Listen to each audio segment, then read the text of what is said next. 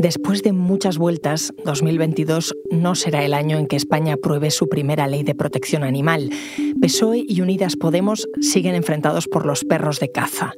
Una legislación que impone obligaciones a sus dueños y que va acompañada de una reforma del Código Penal que aumentará las penas por maltrato animal.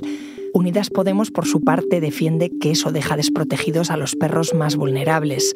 Entre partidos se acusan mutuamente de favorecer a los cazadores, los unos, y a los animalistas, los otros. Pero ¿qué ocurre realmente con los perros de caza? Soy Ana Fuentes. Hoy en el país, perros de caza, perros sin ley.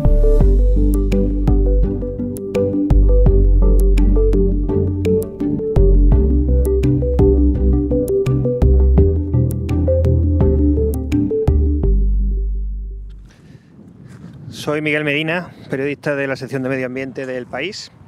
Eh, acabo de llegar a Córdoba, he cogido un coche de alquiler.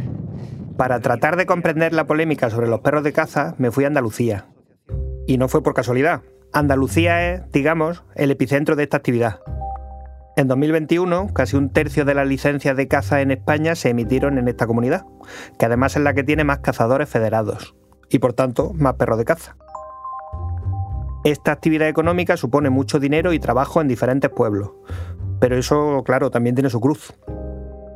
Se caza mucho y se abandonan muchos de estos perros una vez que dejan de servir para la actividad cinegética. Así que el primer sitio al que fui fue la provincia de Córdoba, donde hay muchos cotos de caza menor y muchos perros de caza, que son abandonados cuando ya no sirven. Estamos aquí en la Puerta de Galgo del Sur, que estamos en ¿dónde? En Villafranca de Córdoba. Estoy aquí con Javier Luna y con Patricia Almansa, que son los dos de Galgo del Sur. Sí. Y cuéntame, Patricia, rápidamente, ¿qué es Galgo del Sur? Galgo del Sur es una organización sin ánimo de lucro que luchamos principalmente eh, para rescatar eh, y, y buscar hogar para perros que se han usado en la caza en España, cada año se recogen unos 22.000 perros de caza abandonados por cazadores. En Galgos del Sur suelen recoger unos 400 de ellos, sobre todo galgos y podencos, que llegan hasta allí en muy mal estado. ¿Y cómo sabéis, Patricia, que los perros que recogéis vienen de la caza? ¿Cómo, sabéis que no vienen de que alguien los haya abandonado sin más en su casa? No, porque la mayoría de ellos eh, vienen entregados por los mismos cazadores o dejados en la perrera, por ejemplo, por ellos mismos. Pero es que muchos Incluso no es que ya llamen por teléfono, es que vienen a la puerta del refugio a dejarte el perro. Vale, ¿podemos entrar a ver cómo es sí, esto? claro. Mientras recorríamos las instalaciones de la protectora, Patricia y Javier me enseñaron uno de esos perros que perteneció a un cazador. Se llama Lindor, como los bombones, y es un podenco marrón claro que me observaba con timidez. ese perro lo tenía el cazador, eh, lo usaría para, cazar, se rompió la pata y en vez de llevarlo al veterinario, como haría cualquier dueño responsable de, un animal, pues lo ató a un olivo. Él estaba en su, en su olivo, en su agujero del olivo, eh, con la pata rota a la virule, y entonces alguien lo vio, eh, avisó al Seprona, puso una, una denuncia y el Seprona intervino y no nos llamaron para que nosotros nos hiciéramos cargo de, del animal. ¿Se sabe de qué cazador era Sí, sí, sí, sí. Y esta porque denuncia... Tiene, porque tenía un chip, supongo. Sí, tiene chip, tenía chip, el cazador lo cedió y, está denunciado. Estamos esperando a que, a que tengamos noticias del juzgado. En ese refugio vi además otros perros que habían sufrido maltrato en la reala, que es como se llama al grupo de perros que se utiliza en la caza mayor. Danco. Danco, ¿qué es? ¿Qué, tipo de perro es? Mastín, español. Un mastín español. Lo que pasa es que tú lo ves raro porque le han cortado las orejas y el rabo. Danco es un mastín blanco, muy bonito y bastante tranquilo. Pero cuando llegó a Galgos del Sur estaba famélico, pesaba solo 25 kilos, en vez de los 50 que suelen pesar este tipo de perros, y estaba comido por las garrapatas. En la asociación recogen perros abandonados, pero otros como Danco vienen de una situación diferente. El Seprona de la Guardia Civil los requisa por estar en muy mal estado o por tener graves secuelas físicas. Así me lo explicó Elizabeth, que es la veterinaria del centro. Cortaron las orejas, ¿no? Sí, y el rabo. Y el rabo. eso, lo hace. se hace? ¿Por qué lo hace la gente? Porque en la cacería, cuando estos perros son para, se usan para cazar jabalí y entonces, pues, para evitar enganches y demás entre los propios perros cuando están cazando y del propio jabalí, pues entonces le, le cortan orejas, le cortan rabo, le cortan todo. En teoría, cosas como las que le han ocurrido a Lindor y a Danko ya están perseguidas por el Código Penal. Pero como son animales utilizados para actividades económicas, en este caso la caza, pues son delitos difíciles de perseguir. Dulce Aguilera, una abogada experta en derecho animal que trabaja con esta asociación, me contó algunos de los motivos. En primer lugar, la inactividad de la Administración, eso es lo primero, porque presentamos una denuncia contra X y ellos no lo consideran eh, infracción administrativa simplemente por ser un perro de reala.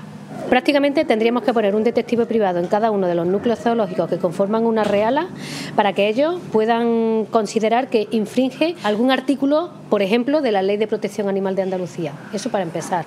Estas denuncias son consideradas en un juzgado como un delito de tercera categoría. Que para que haya una condena como las que me pasaba Javier, ¿no? Tiene que pasar muchas cosas. O sea, tiene, que darse la... tiene que confluir muchísimas circunstancias a favor de los denunciantes o de las acusaciones particulares populares para obtener una sentencia condenatoria frente a ese, a ese maltratador. Sí. Y eso a pesar de que muchos abandonos de animales se producen precisamente al acabar la temporada de caza.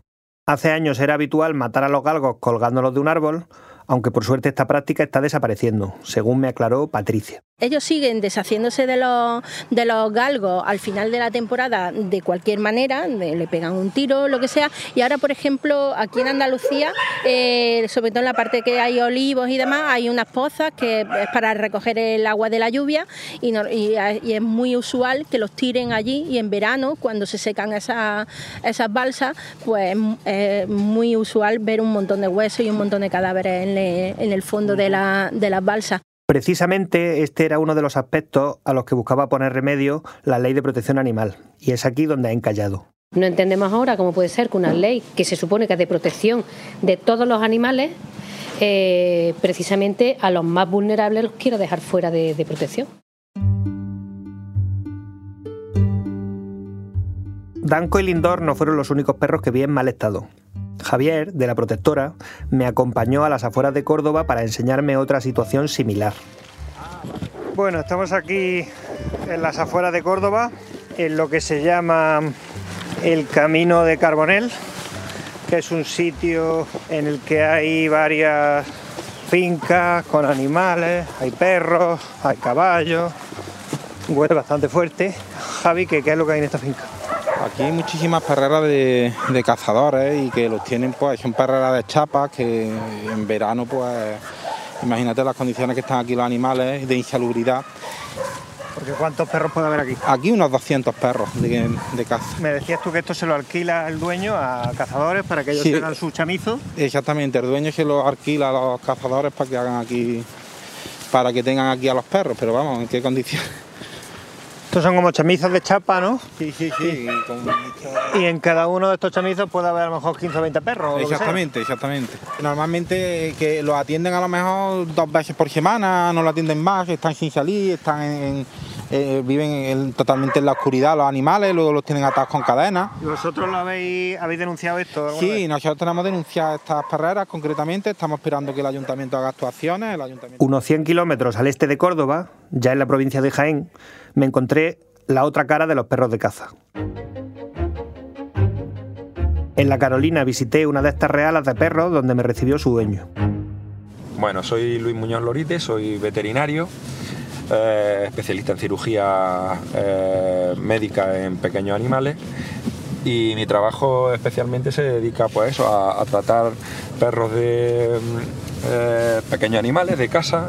Porque esta es una zona muy cazadora, digamos, ¿no? Sí, sí, sí, sí. Esta zona pertenece ya a, bueno, pertenece a Sierra Morena, las estribaciones de, Sierra Morena y la Carolina, ya la zona de Peñaperro, pues es una, zona tradicionalmente de, caza y de caza mayor. Y tú además eres cazador. Y yo practico la caza, cazador y, soy propietario de, perros de, caza, concretamente de, de reala. Allí no encontré el escenario que había visto en Galgos del Sur. Los 75 perros de Luis, que suele alquilar para monterías, estaban en perfecto estado, con instalaciones amplias y con muchas hectáreas para correr. Además del propio Luis, el cuidador Miguel Ángel Fernández se encarga de ellos. Porque tú te dedicas, Miguel Ángel, específicamente a cuidar a los perros. Sí. Ese es tu trabajo. Ese es mi trabajo. ¿Qué tal es ese trabajo? Este, este es sacrificado, un trabajo muy sacrificado. Son los 365 días del año. ¿Qué cuidado requieren los perros de Reala? Puf, limpieza, la alimentación, eh, estar siempre pendiente por si se pone alguno enfermo, en fin, eh, todos los días. El día que faltes puede, pueden morderse, pueden pelearse, en fin. Hay que estar todos los días encima de ellos. Aquí estamos viendo bueno, instalaciones que están muy bien, están muy limpias, tal, pero no todas las realas son como esta. Habrá gente que lo tenga de otra manera, pero sí es verdad que el sector de unos años para acá se ha profesionalizado muchísimo. Entonces... Tanto Miguel Ángel como Luis me aseguraron que, en su experiencia, tanto los casos de maltrato a los perros de reala como los casos de abandono son algo aislado. Si es un perro que ha sufrido un accidente, se supone que ese, ese perro es de los buenos. Es bueno, eh, seguro. es bueno, seguro, porque está haciendo su cometido y ha estado ahí en, la, en esa pelea. Que hay gente que no, pues no lo sé. Se quejan mucho ¿no? las, las asociaciones, sobre todo animalistas y los refugios, de que al final de la temporada de caza se abandonan muchos perros, digamos, que no valen, ¿no? O sea, o galgos que no corren, o podencos que tal. Yo para mí que eso es un mito de antiguamente, antiguamente, pero claro, antiguamente es que estaban los perros en la calle. Porque ahora eh, volvemos lo mismo. Lo que cuesta mantener a un perro para luego luego dejarlo en la calle, no, no lo sé. Nosotros los de los cachorros que criamos, ¿qué perro hemos quitado por malo? Nunca. Hemos desechado nunca un perro malo. Habrá perros que son más son Messi más largos, y menos otros, y otros largos, son, pero más, más inferiores, pero sería incapaz ahora mismo de en mi cabeza, que no te diría el nombre si lo tuviera, pero, pero desconozco de nadie que, que, que suelte, el, por ejemplo, el perro que sueltan a, a estos que dicen, ¿no? Se sueltan los perros cuando ya termina la caza. No, nosotros se nos, se nos mueren los perros con, De viejo. de viejos de- con 13, 14 años y ya no Luis me insistió, no solo como propietario de una reala, sino también como veterinario, que esos casos de maltrato no están relacionados con las cacerías. La mayoría de los perros que vienen mm, con maltrato son gente poco relacionada con la caza. Poco relacionada con la caza. No digo que, que no venga un perro de un cazador que, pues que ese día, no sé, bebió y, le hizo algo. Es- está más bien en la condición humana que en la condición de ser o no ser cazador. O sea, eso de, de- de soltar, sacrificar. Nosotros se nos, se nos mueren de viejos o en una pelea con un jabalí que, que la desgracia que bueno que el día que pasa este hombre llora pues claro todos los días viendo los perros Pues eh, lo pasan malamente. Hombre, no voy a decir como un familiar, pero Seguí visitando las instalaciones de la Reala y hablando con Luis y Miguel Ángel sobre la ley de protección animal. Ellos, como la mayoría de los cazadores, defienden que los perros de caza no pueden estar incluidos dentro de esta norma. evidentemente los perros de caza no pueden estar dentro de, esa ley de bienestar animal y sobre todo respetar a la especie dentro de su dentro de su especificidad. El perro de caza es un perro de caza y hay que darle esa, esa naturaleza. No es lo mismo un perro de caza que un Yorkshire que vive en un, en un sillón. No sé quién está más maltratado si el Yorkshire o el perro de caza que vive mm, feliz en el monte haciendo su función. Esta postura, la de excluir a los perros de caza de la ley, me la encontré también en la última parada de mi viaje. Bueno, ahora estamos en Fernán Núñez, que es un pueblo que está como a una media orilla de Córdoba, más o menos, y estoy aquí con Francisco Berral y Francisco Cano. Francisco, ¿tú qué tienes aquí? Tengo los perros de casa, tengo podenco y tengo perros de pluma y yo creo que está como Dios manda. ¿Tú quién eres y por qué estás aquí? Bueno, yo- mi nombre es Francisco Cano, soy delegado provincial de la Federación Andaluza de Caza en Córdoba. Nosotros somos partidarios del maltrato cero, del abandono cero, ¿vale? De que, lo- de que los perros, tanto las mascotas como los demás, estén eh, controlados y, y haya una legislación, pero eh, de lo que nosotros estamos de acuerdo es que los perros de casa se tengan como animales de compañía o mascotas. El perro de casa es muchísimo más que todo eso. El perro de casa, además de un animal de compañía que está con nosotros en nuestras instalaciones o incluso en las casas, pues además hace un servicio, hace un trabajo para el cazador, que es buscar la caza, levantarla, cobrarla y en esa actividad tanto el cazador como el perro puede sufrir un accidente, un daño, tanto la persona como el perro. Eso lo, lo primero que criminaliza, criminaliza cualquier daño que sufra el, el animal en su actividad y lo convierte no solo en una, en una infracción o en una tal, sino eh, en un delito. Desde luego, Francisco tiene razón en que hay una gran controversia con este tema.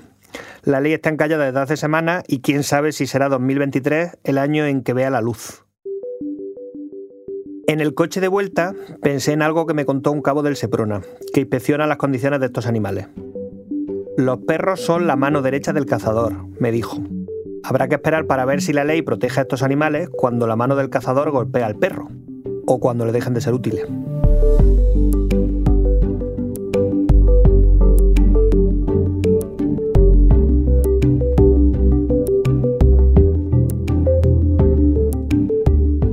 Este episodio lo ha realizado Bárbara Ayuso. La grabación en estudio es de Cadena Ser Jaén. La grabación en terreno es de Miguel Ángel Medina.